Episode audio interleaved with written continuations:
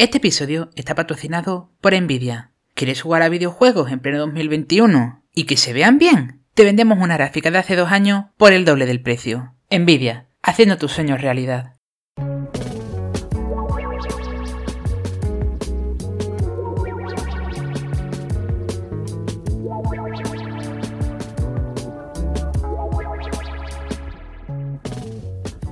Buenas a todos, esto es Tecnología y Movidas soy Gonzalo García.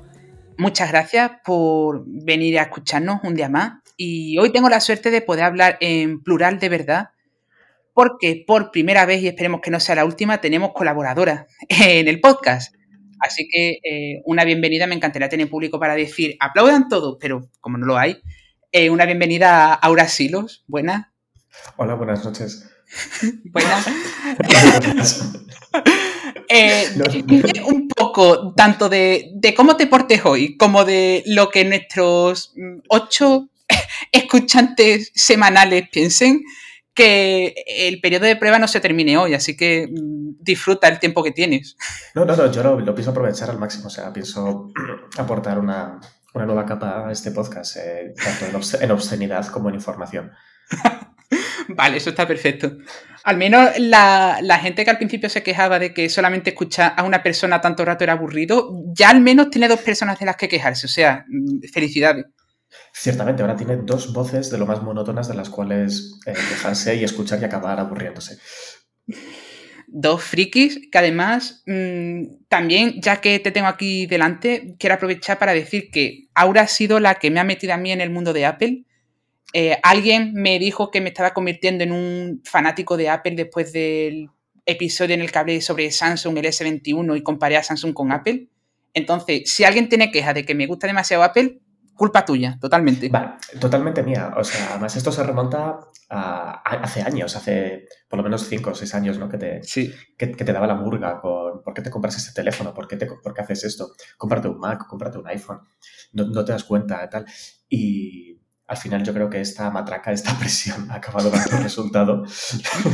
y te mi cerebro, maldita. Sí, y te has comprado el iPhone por, por, presión, por hacer que me calle. Y lo único que has conseguido es eh, que no me calle, sino que, te hable aún más. A lo siguiente es o, el teléfono, o sea, el teléfono ya lo tengo, o el reloj o, el portátil, o la tablet, eh. o, el frigorífico. no, pero mira, el reloj, el reloj, yo no sé qué estás esperando para hacerte ya con el, con el watch.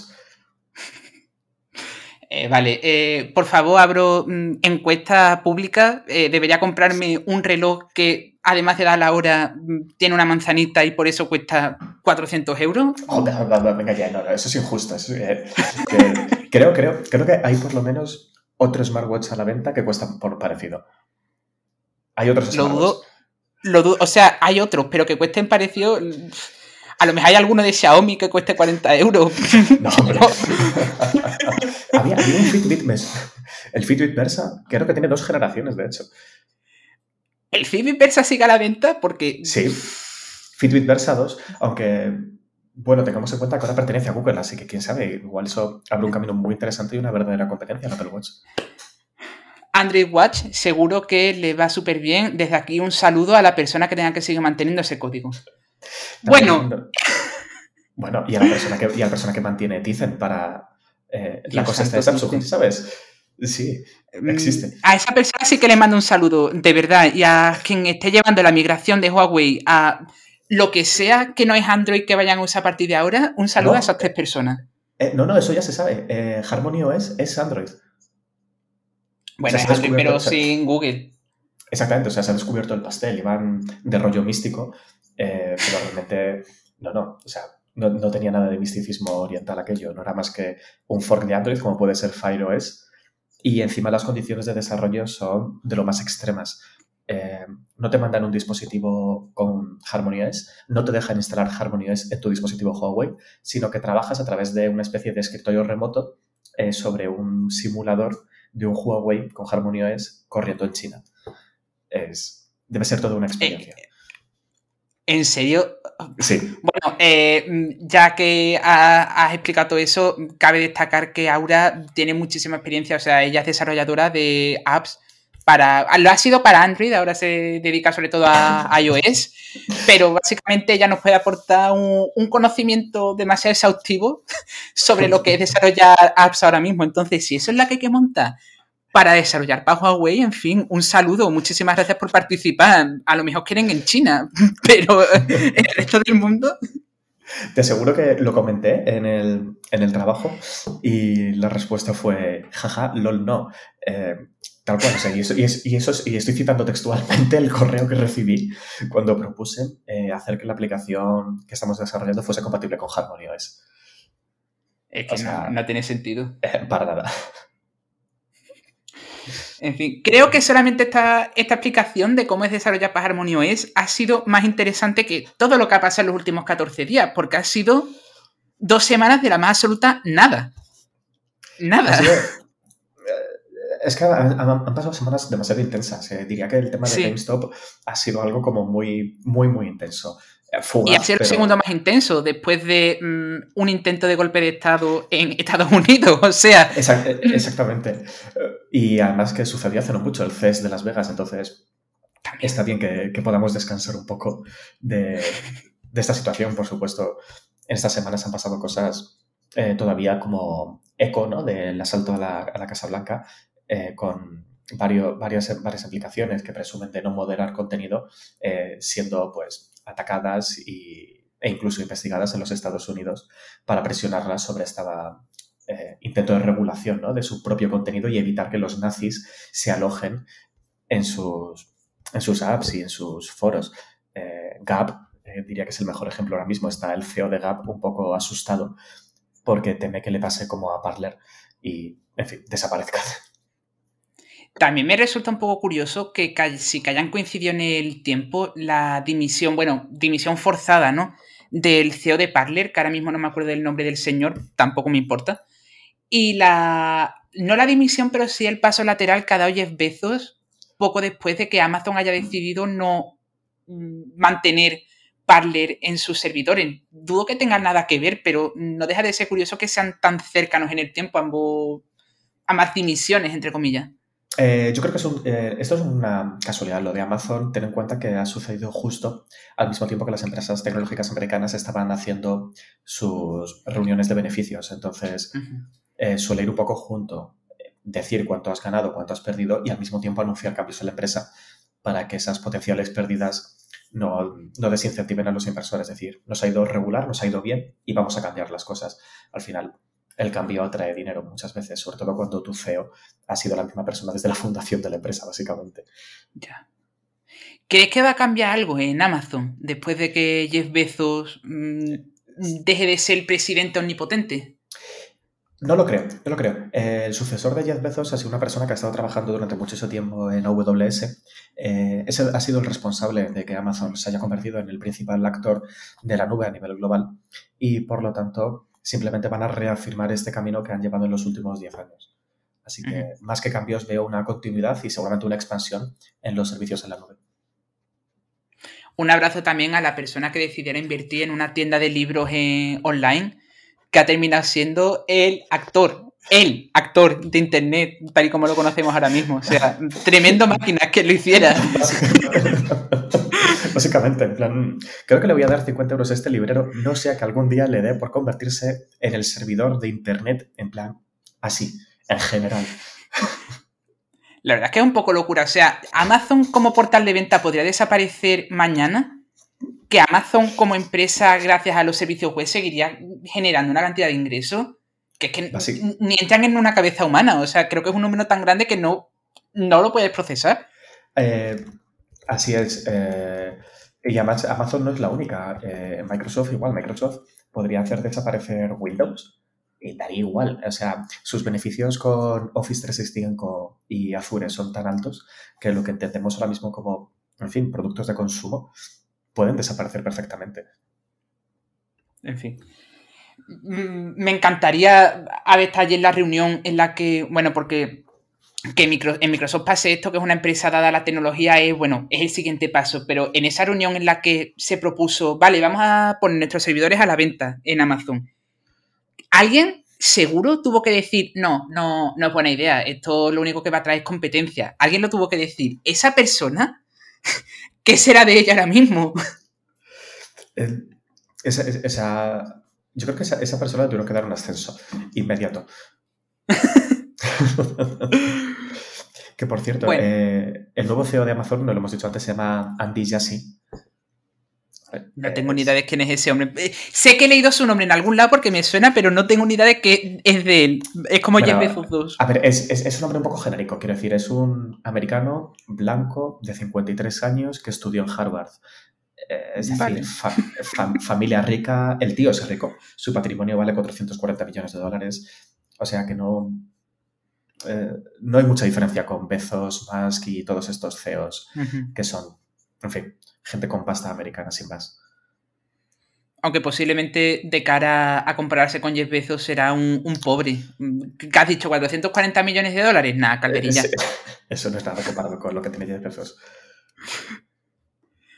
De hecho, había un, no sé si lo has visto, un artículo en The Verge de algunas cosas que puede comprar con 193 billones de dólares, bueno, billones americanos, 193 miles de millones de dólares eh, y caben, por ejemplo, como 193 diamantes mm, de un navío perdido en el Atlántico, una historia así. O sea, es que no, no, puede caber en nuestra cabeza esa cantidad de dinero. No sé qué haría con ese dinero. Muy, pues, eh, pues muy probablemente podrías comprar eh, la provincia de Sevilla. ¿Solo? Así. comprar España, mm, posiblemente. No lo digo ni muy de broma, ¿eh? Hombre, no es una mala idea, puedes comprar España y convertirlo en un centro de fulfillment de Amazon. Así el país entero. Centro de reparto para Europa, oye, pues. Exactamente. en fin, eh, bueno, ibas a, decir algo más, perdón. No, no, sí, sí, simplemente iba a decirte que al final sí que han sucedido cosas esos días. Sí, eh, lo más importante creo que es la como que Clubhouse ha terminado de explotar como red social porque creo que una red social no explota hasta que Facebook no intenta clonarte y aparentemente ya hay rumores de que eso va a pasar.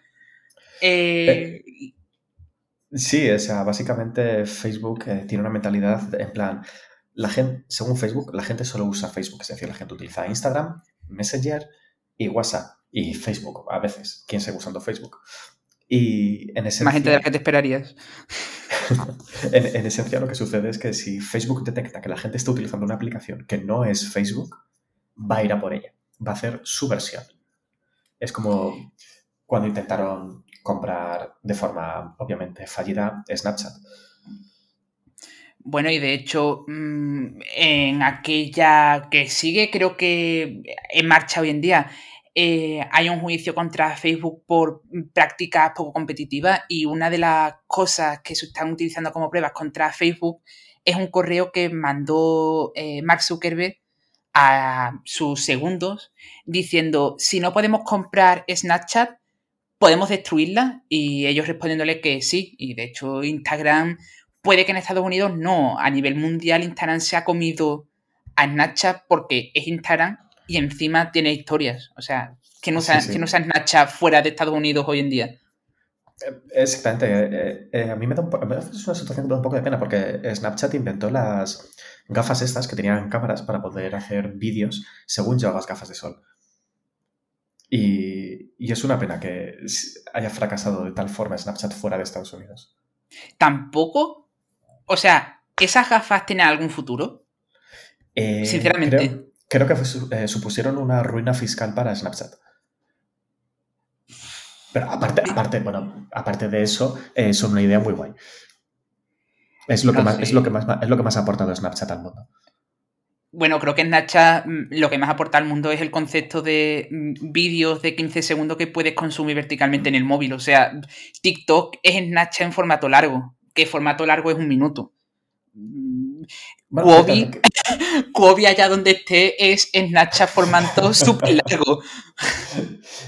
Ciertamente, eh, las stories de Instagram empezaron como un clon de una de Snapchat, si no recuerdo mal. Sí, totalmente. Eh, la, como Facebook había comprado Instagram ya y eh, tenía una red social basada solamente en fotos, dijeron, bueno, podemos meter fotos que desaparezcan en 24 horas y que además aprovechen el formato vertical entero. Y de ahí surgió el meme de las historias que ya ninguna aplicación existe sin historias prácticamente. Hasta Facebook se copió de Instagram. Lo cual no tiene sentido que la empresa madre copie a, la empresa que ha comprado para competir contra la empresa que está intentando copiar. No sé. Si te paras a pensarlo, no tiene sentido. Sí, pero lo que lo que sí que tiene, bueno, lo que no tiene sentido, mejor dicho, es que eh, a día de hoy pensamos en las stories, o sea, cuando alguien clona las stories, por ejemplo, Twitter con los fleets o eh, todos estos conceptos que vemos así un poco como de, de coña, ¿no? En plan, jaja, stories en Visual Studio Code. Eh, lo llamamos así, lo llamamos stories, cuando en realidad es algo de, de Snapchat. Sí, se tendrán que llamar snaps, pero no sé si sería tan fácilmente decir mm, Visual Code ha copiado los snaps o los stories. Creo que queda mejor. Los, por lo menos estamos acostumbrados a, esa palabra. creo que lo tenemos demasiado asociado a Snapchat.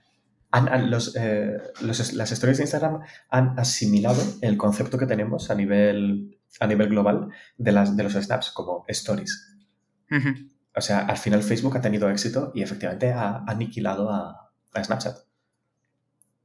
Sí que es cierto, y esto lo he comentado yo alguna vez con amigos míos, y eh, mi mejor amigo que vivió en Holanda me dijo que por Europa del Este y el Norte sí que se sigue utilizando mucho Snapchat. Yo cuando estuve en Suecia apenas vi que nadie lo usara, pero sí que había algunas personas, había pequeños reductos de gente que siguen utilizando Snapchat. O sea, creo que no está muerto, pero sí que se ha visto muy, muy, muy superado por, por Instagram. O sea, Instagram es a Snapchat lo que Facebook a Twitter más o menos. Mm, quizás no lo pondría. No lo pondría así. Ciertamente Instagram es una red social bastante más completa que, Snapchat, ya que Snapchat se centra única y exclusivamente en los snaps. E Instagram cuenta pues con, las fotos, que la gente todavía utiliza el tema de las fotos de, Instagram. Cada vez menos. ciertamente cada vez menos. Yo, de hecho, mi feed de Instagram se ha convertido en stories.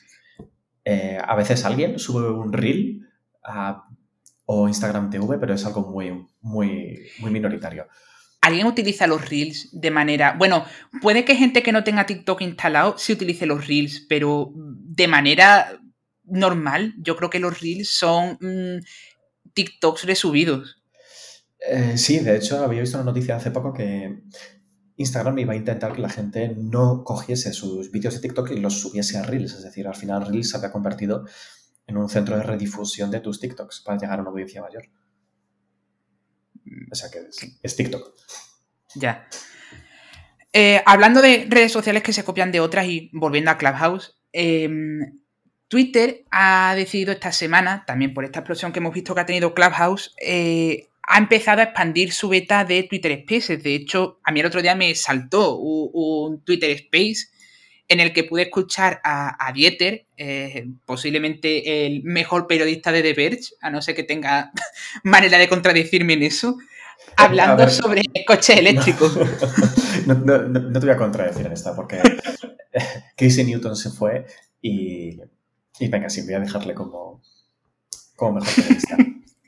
Me alegro. Pero eso, no deja de ser eh, prácticamente el mismo formato en el que, bueno, para que no sepa qué es Clubhouse, que a lo mejor teníamos que empezar por ahí, es una red social basada en audio que son mm, charlas de TED, pero 24 horas, 7 días de la semana. Eh, son espacios, salas, donde hay una serie de oyentes que tienen que ser invitados por el quien ha creado la sala y luego varias personas, varias cientos de personas que se pueden unir a esa sala en calidad de oyentes. Los oyentes lo único que pueden hacer es eh, reaccionar, en el caso de Twitter, eh, que es la única que he podido probar porque a Clubhouse no me han invitado todavía. Y mm, los más, si estás escuchando este podcast, mándame la invitación, no te hagas más el tonto. En, Twitter Spaces las reacciones que puedes tener son las mismas que puedes tener pues, a un fleet o a un mensaje directo, o sea, el fueguito, el corazón, pero la más importante será la de levantar la mano y si uno de los mm, que están hablando quieren darte la palabra, puedes subir a la platea y convertirte también en un presentador de esa charla. Eso funciona igual en Clubhouse, supongo que funcionará igual también en esa versión cara Facebook o en la próxima que salga, que yo creo que verdaderamente va a ganar esta carrera el que primero permita el acceso masivo de gente, porque ahora mismo se está convirtiendo, sobre todo Clubhouse, en una red social súper elitista. Eh, básicamente, y uno de los motivos por los cuales eh, Clubhouse se ha convertido en una red social elitista y en la cual ciertamente están participando de momento solo personas con alto poder adquisitivo y alto poder de influencia, es que Clubhouse solo está en iOS. Tú no puedes utilizar Clubhouse en Android de momento. Eh, esto está hecho de forma...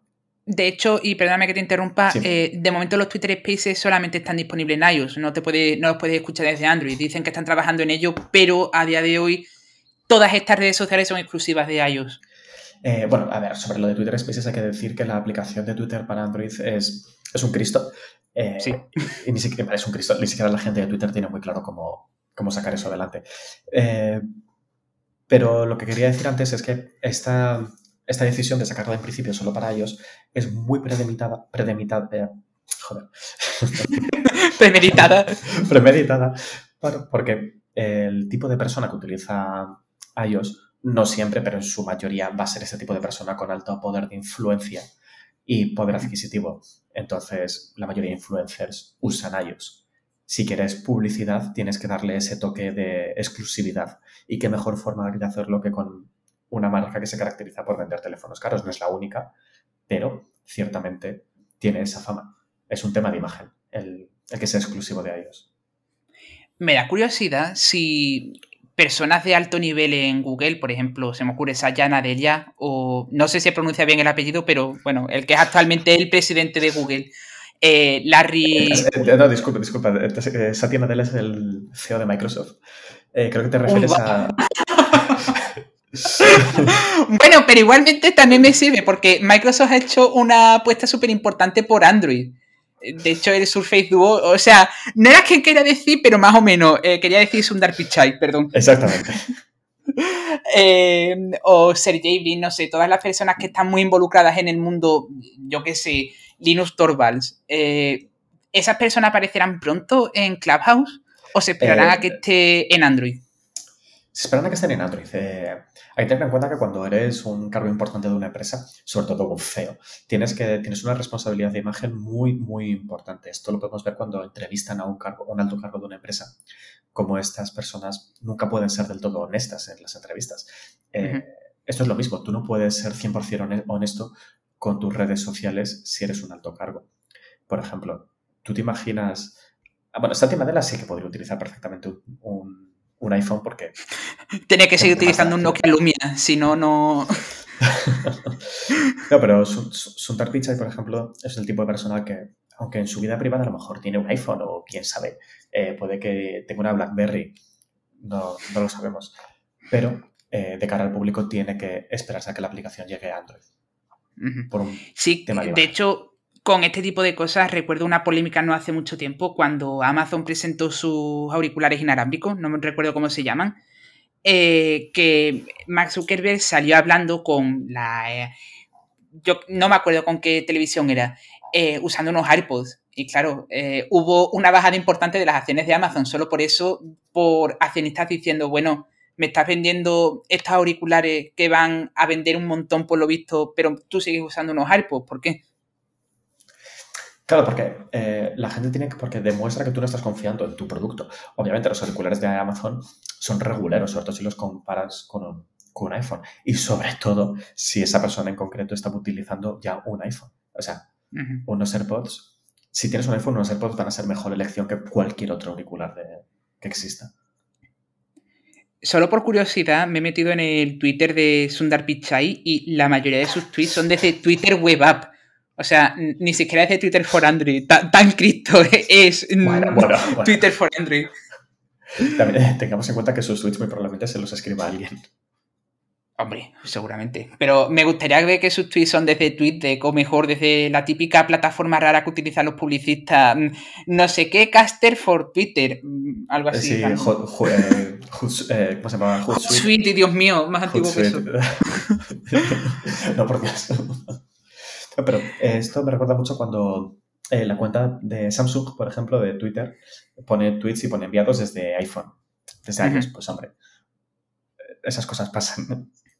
Sí, pero mm, deberías evitarlo, sobre todo si eres el publicista de Samsung, no sé. Exactamente, o sea, estás dando una imagen, te pagan por dar imagen y, rompes la ilusión de la gente, ¿no? Rompes la ilusión del fanboy si te ven utilizando un iPhone, supongo. Sí que es cierto, em, ahora el problema que surge con el tema de Clubhouse y todos sus clones es la moderación, que es un tema que está bastante en boga últimamente desde, bueno, desde Parler, eh, el asalto al Capitolio, ya estaba de moda antes, pero 2021 va a ser el año de cómo moderamos el contenido en Internet. Y claro, mm, Clubhouse tiene un problema que intenta solucionar de una manera un poco tangencial. Eh, tenían unos términos y condiciones bastante laxos en cuanto a qué se puede y qué no se puede decir.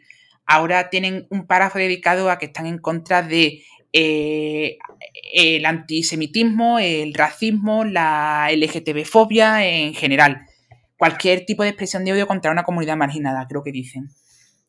Pero sí que es cierto mm. que eh, en Clubhouse no existe la figura de un moderador de Clubhouse como tal. Existe la figura de quien crea la sala que ejerce como moderador en cuanto que puede echar a una persona que está hablando y puede denunciarla a, Clubhouse, a, no sé, no sé a quién llegaría esa queja. Entiendo que sí que habrá una figura de moderador, pero que no está en cada sala, evidentemente. Pero claro, eh, una persona, yo qué sé, se me ocurre, seguidores de Trump, que hagan una sala en Clubhouse, que empiecen a hablar de... Mm, no quiero decir ninguna barbaridad en el podcast, pero las barbaridades que puedan decir seguidores de Trump, eh, ¿quién va a denunciar eso? Porque de hecho es ilegal grabar conversaciones de Clubhouse y publicarlas en otros medios. Que tú le envíes a Clubhouse una, una grabación que has hecho tú eh, desde tu móvil para denunciar a una persona puede acarrear que a ti te denuncien la cuenta por haber grabado contenido. Es un poco difícil. Mm, creo que eh, en ese tema es importante mencionar una cosa que es una ley norteamericana que es sobre la cual se rigen todas estas empresas, ya sean Clubhouse, Twitter o Facebook, que es la sección 230.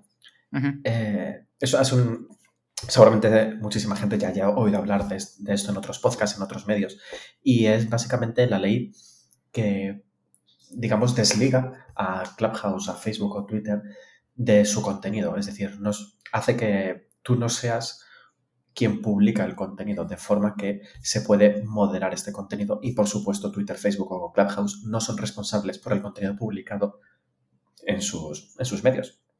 Claro, pero eso no quita que, eh, por mucho que, o sea, nadie creo que quiera denunciar a Clubhouse por lo que diga, mm, se me ocurre, Donald Trump en una sala. Alguien invita a Donald Trump y empieza a decir barbaridades de que el coronavirus lo han inventado los chinos, que Joe Biden le ha robado las elecciones y que mm, Aramis Fuster es la mejor vidente del mundo, por ejemplo. Solamente lo último es verdad. Eh, pero ¿Cómo denunciarías tú a una persona que está diciendo, porque al fin y al cabo está teniendo una audiencia que no es pequeña y conforme sigan extendiéndose las invitaciones a Clubhouse, más grande va a ser la audiencia que puede escuchar esa fake news? ¿Cómo lo modera? ¿Cómo modera contenido de odio en una red social que se basa en el audio del momento? Bueno, en, este caso es algo muy similar a un, ¿cómo decirlo? Las reuniones Zoom públicas. Eh, tú puedes coger y publicar un enlace a Zoom abierto en el cual cualquiera se puede meter en tu reunión, hasta un número bastante alto de personas, hablamos de cientos de personas en una única llamada de Zoom, y tú puedes decir lo que quieras y Zoom no es para nada responsable, ya que estamos hablando que es un contenido efímero que expira y es sobre todo en tiempo real. Una vez que se acaba la conversación, ese contenido, en teoría, esperemos, no queda guardado para la posteridad. El problema es cuando existe ese registro. Twitter deja huella pero la cosa es que eh, Zoom no te prohíbe en sus términos de, uso grabar la conversación. O sea, mm, seguramente una conversación que tuviera Donald Trump, sigo usándola como ejemplo porque me parece el mejor ejemplo actual, una conversación que tuviera Donald Trump con un montón de eh, seguidores suyos quedaría grabada porque sería un evento. Eso en Clubhouse no podría pasar, no habría manera de desmentir, ya no digo denunciar, sino desmentir, hacerle fact-checking a una conversación que la propia aplicación ilegaliza su grabación.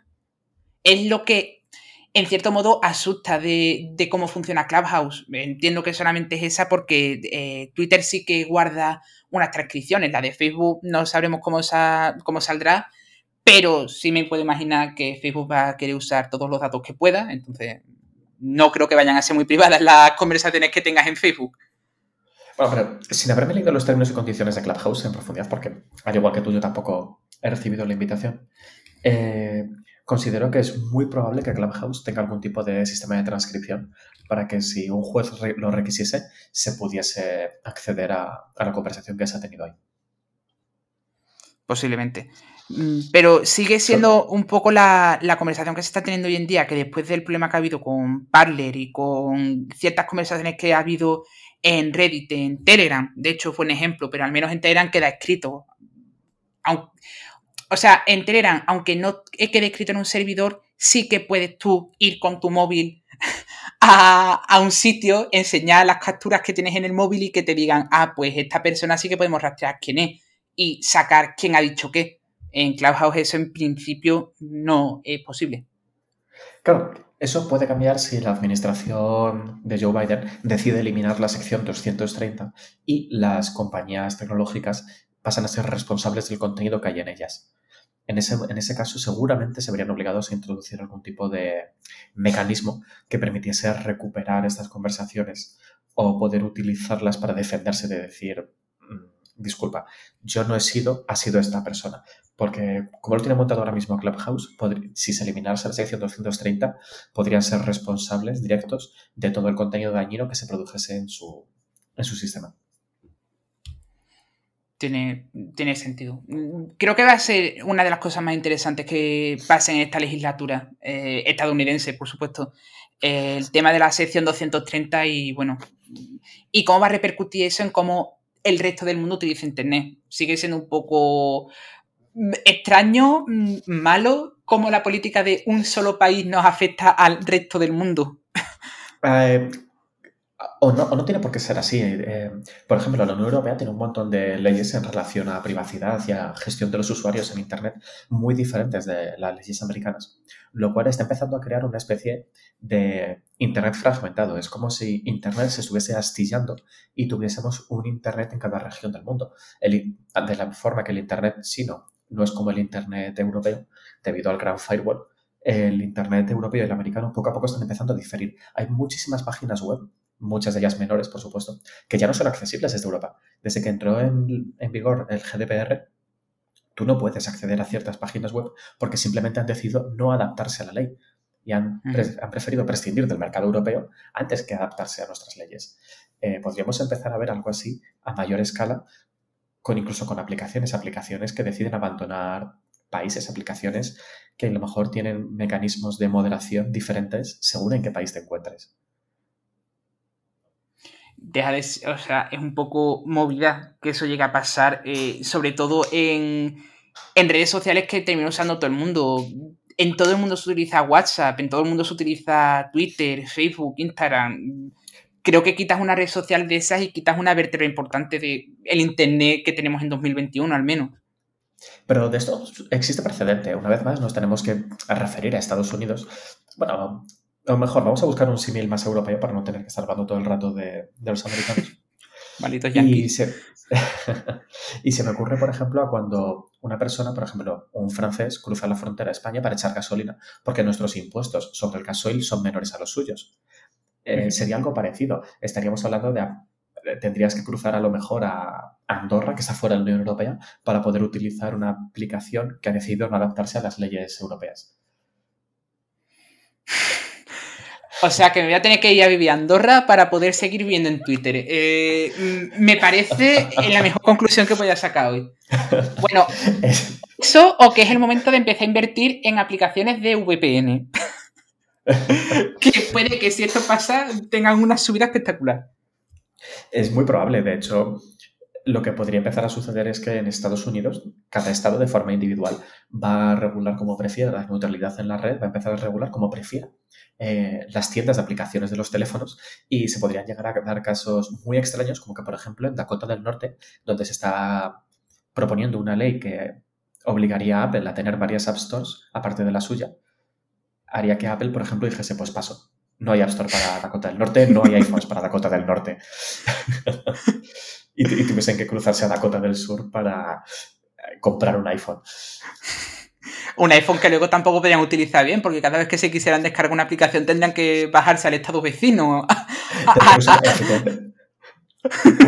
una, VPN con Dakota del Sur para descargar aplicaciones. Una VPN de Sevilla a Madrid. Increíble. Eh, no ha sido la, única gran noticia. Bueno, es que esta semana gran noticia significa mm, ha pasado algo, ha habido acciones en algún sitio.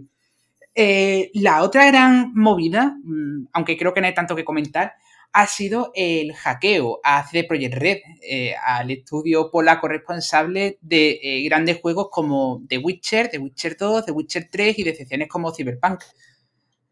Mm. Eh, hay que decir que esto es una cosa muy interesante y de hecho ya empieza a tener consecuencias. Han liberado el código del juego de cartas que tenía el Went y parece que no es un farol. O sea, en un principio todo el mundo pensaba que era una coña, que era mentira, que era como cuando Bart quema el árbol de Navidad en Los Simpsons.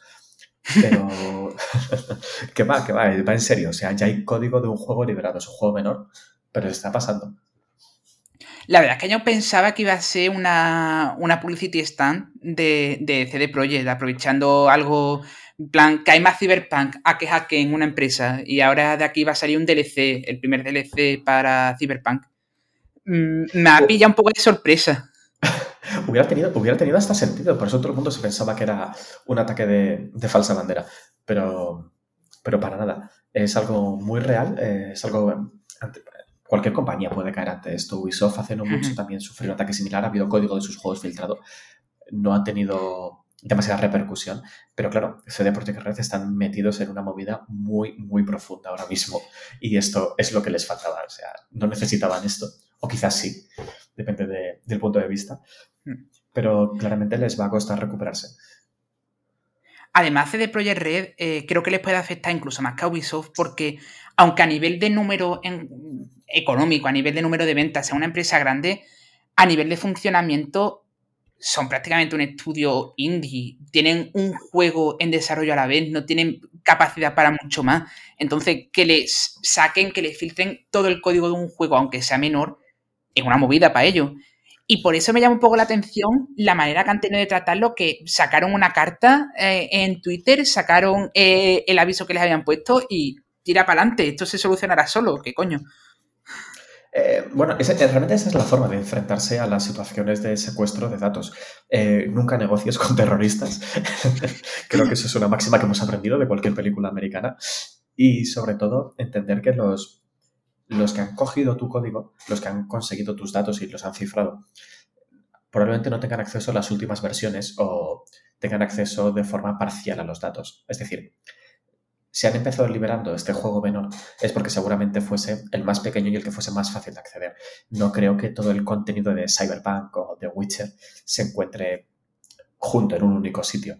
Este tipo de cosas suelen estar fragmentadas en gran medida y hasta que no se compilan en un proceso muy laborioso, no se encuentran unificadas. Así que lo que, lo que es más por lo que pasa en el peor de los casos, y seguramente lo hayan valorado, por eso han decidido publicarlo en Twitter e ir de frente con la justicia. Justicia polaca, por cierto, lo cual.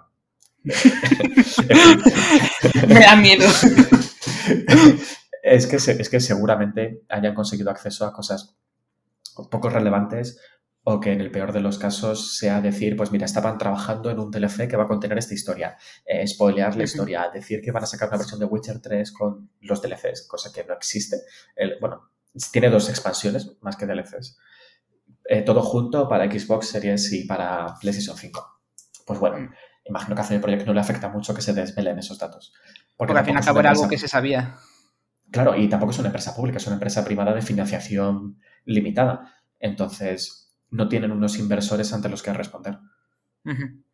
Aunque a mí lo que más curiosidad me causa es en esta carta que les dejan los hackers en el ordenador a CD Projekt, hay una frase que dice algo así como que em, vuestra imagen va a ser incluso peor y la gente va a ver cómo vuestra compañía de mierda funciona. Mm, puede que aunque no hayan cogido tanto código, porque eso se entiende que es lo que más protegido tendrán, emails, eh, logs de, no sé, Slack o Team, lo que utilicen ellos, me da mucha curiosidad eh, la posibilidad que podemos tener de ver cómo funciona CD Projekt, aunque ya sabemos que es una mierda tener documentos reales de lo que ha sido el crunch o incluso algo peor que puedan tener en funcionamiento.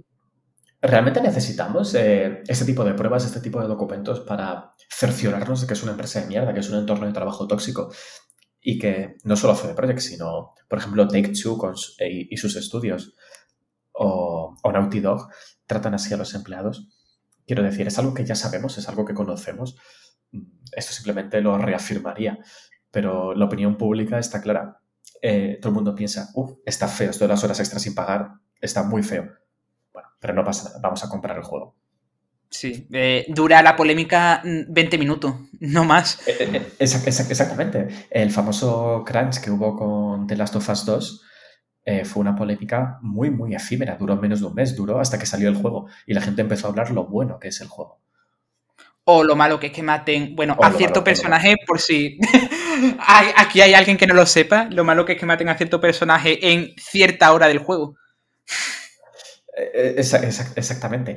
O a lo mejor hablar de lo malo que es tu juego. Por ejemplo, lo malo que es Cyberpunk ha reemplazado la conversación sobre el, entorno de trabajo de CD Projekt.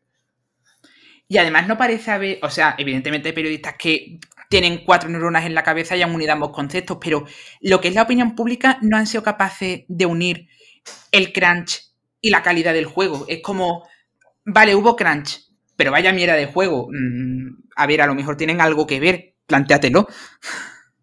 muchas veces eh, está súper asociado, ¿no? El hecho de que el crunch con calidad. Eh, muchos juegos japoneses sufren de crunch y se les considera juegos de buena calidad. Last of Us 2 o Red Dead Redemption 2 son juegos que han sufrido de un crunch muy fuerte y son juegos muy buenos.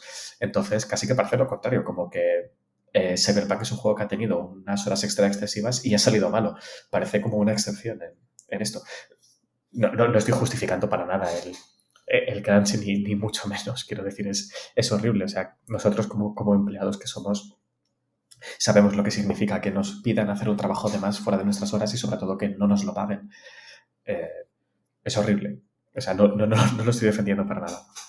Ya, y además el, el, concepto, o sea, yo por suerte nunca me he visto ahí, pero que las horas extras sean opcionales, pero que te digan, si no te subes a Eva, ella tendrá que hacerlo de nuevo. Eh, no tiene que ser una situación cómoda. No, no, para nada, sobre todo en el mundo de los videojuegos. Eh, bueno, antes de nada, debo decir, ¿vale? Debo de eh, desvelar ante todo el mundo que trabajo para una empresa relacionada con el mundo de los videojuegos. Chan, chan. Por tanto, las, las, opiniones que tenga al respecto no pueden, no, puede que estén influenciadas sobre quién me paga. Pero bueno, lo que quiero decir es que el, en el tema de los videojuegos hay, digamos, perfiles tan, tan exclusivos, perfiles tan explícitos de los que hay tan poquita gente disponible que es muy fácil decirte, si tú no trabajas, el proyecto no va a salir, lo sabes, ¿no? Vale, vale, tú verás. Como decían nuestras madres, de tú sí que sí, que ya verás.